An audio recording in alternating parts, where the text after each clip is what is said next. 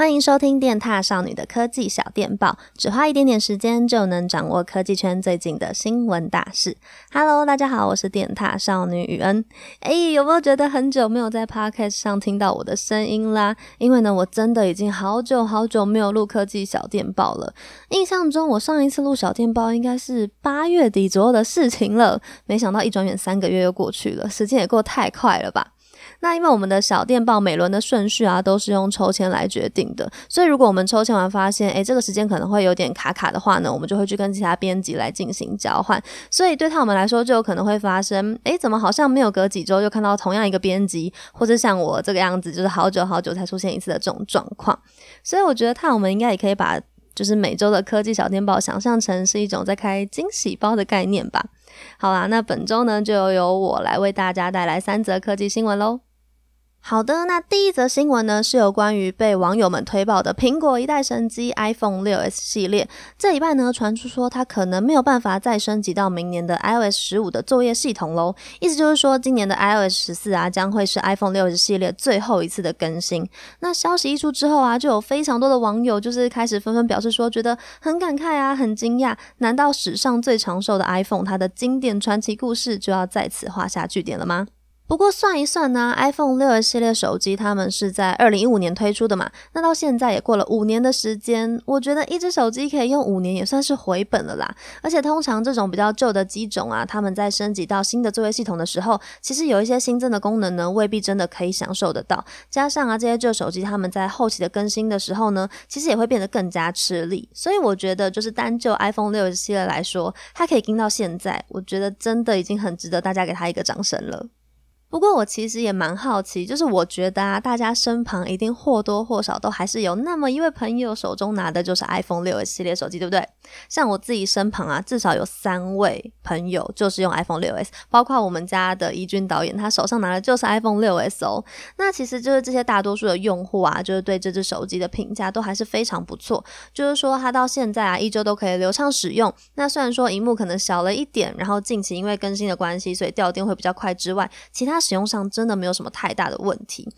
甚至呢，在网络上还有另外一个说法是说，有一派的用户更是为了守护耳机孔的这个原因而迟迟没有换机。毕竟当初 iPhone 6系列手机，他们可是最后一代配备 3.5mm 耳机孔的 iPhone 啊。那么现在正在收听这则 Podcast 的你，或是你身旁的朋友们，还在坚守着用 iPhone 6s 的原因是什么呢？欢迎有机会的话留言跟我们分享一下啦。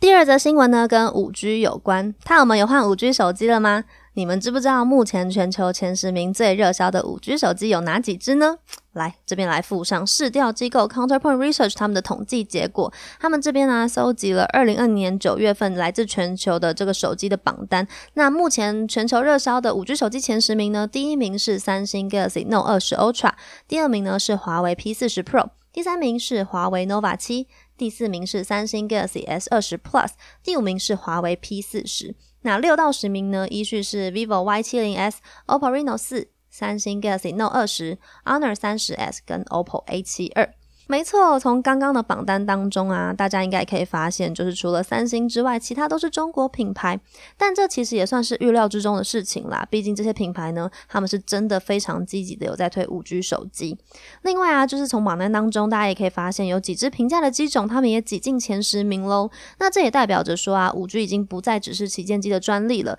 消费者呢可以用更好入手的价格去体验五 G。那高通呢，跟联发科他们也都有陆续在开发价格更亲民的五 G 晶片，来提供大家更多的选择。所以我觉得啊，未来这个榜单的竞争一定也会更加的激烈。不过刚刚听到这份榜单啊，可能会有一些泰友们会觉得说，诶，怎么好像有一些手机感觉蛮陌生的，或是可能也会想说，奇怪，怎么没有我想象中的哪一只手机，或是哪一个品牌呢？这边还是要再跟大家解释一下，因为这份调查资料呢，他们是统计二零二零年九月份全球各地的手机，那当时呢，有些手机其实是并没有进到台湾的，或是近期大家认为比较热门的机种啊，在那时候其实还没有开卖的，所以呢，当然也就不会被列入排行喽。那今年呢，也因为受到了疫情啊，还有一些相关政策的影响，所以在过去有一些呃，可能大家很熟悉的品牌会觉得说，诶，今年在台湾好像比较少听到他们的新品的消息，所以会稍微有一点可惜一点。不过在这边呢，我觉得有一个好消息可以分享给大家，就是这个礼拜呢，传出小米啊跟红米系列的手机好像已经通过 NCC 认证喽。因为就是小米啊，今年在台湾推出的产品大多都是以家电啊，或是一些呃生活上面的用品为主，所以。对米粉来说，已经等待他们的手机等了好久好久了。那所以大家等待已久的小米十系列手机跟红米 Note 九系列手机，真的应该蛮有可能会在近期就可以跟大家见面喽。米粉们就再期待一下吧。最后一则新闻是关于 PS Five 想问正在收听 Podcast 的踏友，有人是之前就已经预购成功，然后现在手上已经拿到 PS Five 了吗？有没有？有没有？好啦，没有也没关系，因为呢，非常重要的消息就是 PS5 他们的第三波预购就在等一下，今天的中午十二点会准时开抢啦！大家赶快去把闹钟设定起来，因为啊，在上个礼拜十一月十九开卖之后啊，就有非常多的玩家，全球的玩家都在哀嚎说抢不到。那现在呢，就是这边大家还有一次的机会，就是等等的中午十二点啦。那这次呢，主要是有几个电商通路，包括 PC Home 啊、Momo、雅虎奇摩购物中心、MyPhone 跟 Play 商城，他们这些平台呢，就释出了一些限量的主机。那除了就是光碟版之外呢，也有首卖没有的数位版会来让玩家来做抢购。光碟版的部分呢，售价是新台币一五九八零元，数位版呢则是新台币一二九八零元。不过呢，不一定他们每个通路都有贩售双版本啦，所以大家呢可以到各个的平台去注意一下。那我是觉得呢，这次的抢购应该还是会非常的激烈，毕竟数量有限嘛，所以我是觉得应该会非常难抢。但其实呢，像 P C O 他们网页上就有提到说，这次的数量呢，一定还是满足不了大家的需求，还请各位就是到时候要保持平常心啦。真的，我觉得这次的 PS5 它在就是呃开卖的时候。就陆续遇到非常多的状况，甚至在国外还有整台 PS5 的这个运送车被抢诶，天啊，这个新闻我上个周末看到的时候，真的觉得超级惊恐。那这边呢，就只能预祝各位等一下中午要准备开抢的踏友，希望你们都可以顺利抢到 PS5 啦。